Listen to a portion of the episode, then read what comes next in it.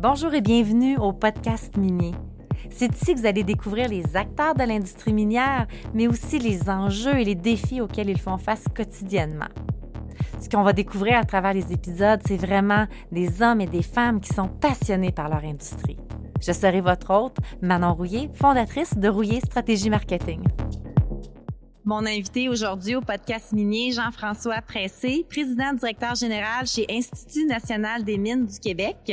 Et pour l'entrevue, on est vraiment dans un contexte de show. On est au show Québec Mine, alors il risque d'avoir un peu de bruit. Alors merci euh, Jean-François d'être ici. Ben, tout plaisir est pour moi.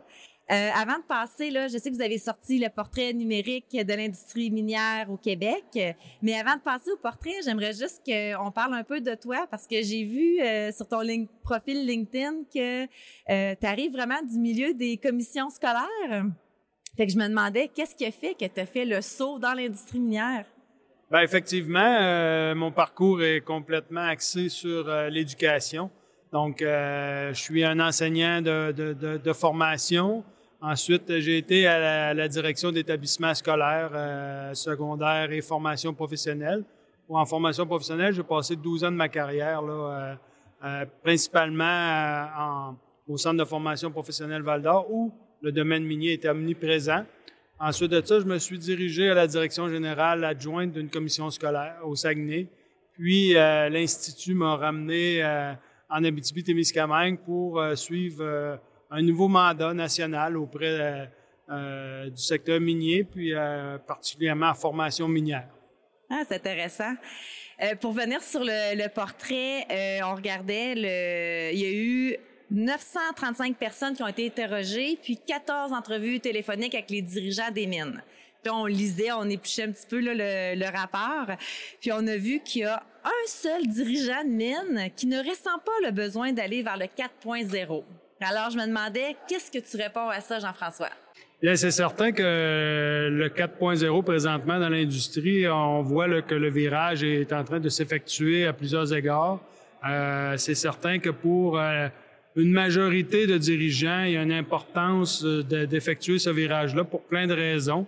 Euh, c'est certain que dépendamment, est-ce que c'est une nouvelle mise en production? Est-ce que c'est une minière établie qui, qui, lui reste encore quelques années?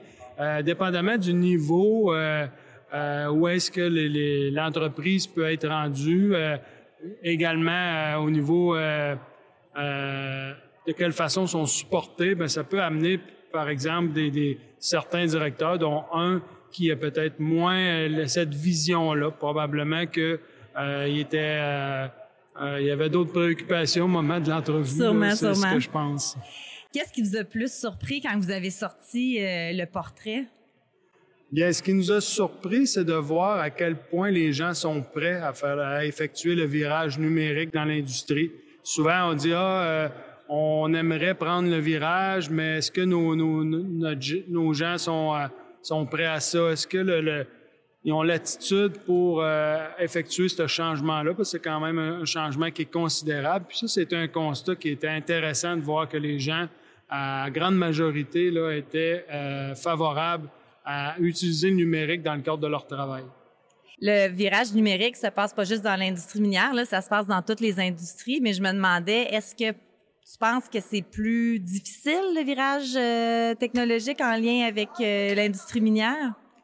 Bien, euh, ce que, l'étude a révélé, c'est que dans l'industrie minière, euh, comparativement à l'ensemble de l'industrie autre, euh, est vraiment, on n'est vraiment pas très loin. On se situe au même endroit environ au niveau des préoccupations du virage 4.0. Donc, on voit que l'industrie minière franchit un pas qui est franchi également dans d'autres secteurs d'activité. Puis ça, c'est intéressant. Ou est-ce que il y a peut-être un, petit quelque chose, un rattrapage que le secteur minier a à prendre. C'est vraiment sur un plan de formation en lien avec le passage au numérique. Ça, on voit là qu'il y a un petit recul par rapport à ça, mais on sent le changement. Puis, il faut dire que euh, l'étude a été faite en 2018, puis euh, l'Institut s'engage à reprendre euh, cette démarche-là pour aller vérifier d'ici cinq ans où est-ce qu'on nous en serons à ce moment-là pour voir vraiment l'évolution parce qu'on pense que ça va évoluer de façon vraiment exponentielle au cours des prochains, euh, prochains mois, prochaines années dans le secteur. Tu parlais de formation. Euh, justement, maintenant que vous avez la photo numérique de, de l'industrie minière, euh, vous allez être en mesure de, de proposer puis de voir quelle, quelle formation, mais justement, c'est quel type de formation que l'industrie va devoir euh, faire à l'heure actuelle ou dans le futur? Bien, c'est sûr que présentement, euh, c'est d'améliorer les compétences euh, euh, numériques de l'ensemble du, personnel minier, mais on voit beaucoup l'automatisation qui fait son implantation à, différents égards. on voit que les entreprises prennent le virage numérique de, de différentes façons. C'est sûr que l'avènement des communications souterraines amène toute cette effervescence-là. puis, euh, au niveau des formations, ben, notre rôle à nous, c'est de s'assurer que les maisons d'enseignement, euh, que ce soit euh, formation professionnelle, collégiale ou universitaire, puissent répondre à ce virage-là également dans le terme de leur formation. Puis c'est là où est-ce qu'on a un rôle à jouer parce que souvent, on va dire, les formations suivent pas l'évolution mm-hmm. assez rapidement. Donc, c'est là que l'Institut va jouer un rôle auprès du ministre de l'Éducation pour s'assurer que ces changements-là se feront. La santé-sécurité est un des critères de décision vers une mine numérique. Pourquoi? Bien, c'était euh, sorti euh, pour l'ensemble des dirigeants qu'on a rencontrés que la santé-sécurité était vraiment un, facteur premier, mais c'est euh, on a validé auprès d'études mondiales, puis c'est vraiment de façon mondiale que la santé-sécurité, c'est le premier facteur au passage au numérique. C'est sûr que l'augmentation de la productivité et de euh, autant euh, au niveau financier également, c'est sûr que c'est un un levier. Par contre, la santé et sécurité demeure et va continuer de demeurer une priorité pour les dirigeants miniers. Puis ça, c'est une belle, une belle nouvelle également pour l'industrie. Est-ce que le, le, tournant vers le numérique 4.0 est une solution au manque de main-d'œuvre?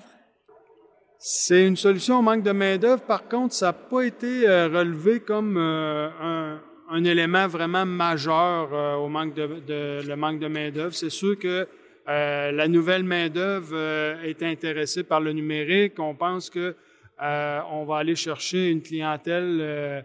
La clientèle rajeunit, bien évidemment, dans le secteur minier comme dans d'autres secteurs. Le numérique, effectivement, va va intéresser. On pense que probablement que euh, l'intérêt pour les métiers relatifs euh, et les professions relatives au secteur minier vont attirer peut-être une plus grande clientèle en sachant tout le virage qui est fait présentement dans le secteur minier, surtout les clientèles où euh, le monde minier est moins présent pour eux. exemple, la clientèle qui vient de l'extérieur des régions minières du Québec. Bon, pour la prochaine question, je vais lire un petit peu pour expliquer les cinq niveaux de maturité au niveau du numérique. Donc, le premier, c'est le traditionnel, le processus manuel soutenu par des outils bureautiques, comme par exemple Excel et Word. Le deuxième, c'est le discipliné, processus soutenu par plusieurs outils, mais pas intégré. Donc, le troisième, c'est intégré, processus soutenu par logiciel intégré interconnecté. Le quatrième, prédictif, usage de données numériques dans la prise de décision. Et le dernier, le cinquième, c'est autonome, autodiagnostic des problèmes d'intelligence et adaptation. Sachant que l'industrie minière du Québec se positionne au premier niveau de maturité qui est le niveau euh, traditionnel, comment nous allons nous positionner face à l'arrivée du 5.0 et à la compétition internationale comme par exemple la Suède, la Finlande? Bien, c'est certain que présentement, les différents euh, défis euh, que les entreprises minières euh, retrouvent en Abitibi-Témiscamingue ou dans l'ensemble du Québec fait en sorte que on se doit de prendre le virage technologique. qu'on a qu'à penser à certaines minières où est-ce que les profondeurs sont, énormes. on a des défis aussi sismiques qui sont vraiment énormes également à certains égards dans différentes entreprises. Donc, le virage, ça doit d'être pris.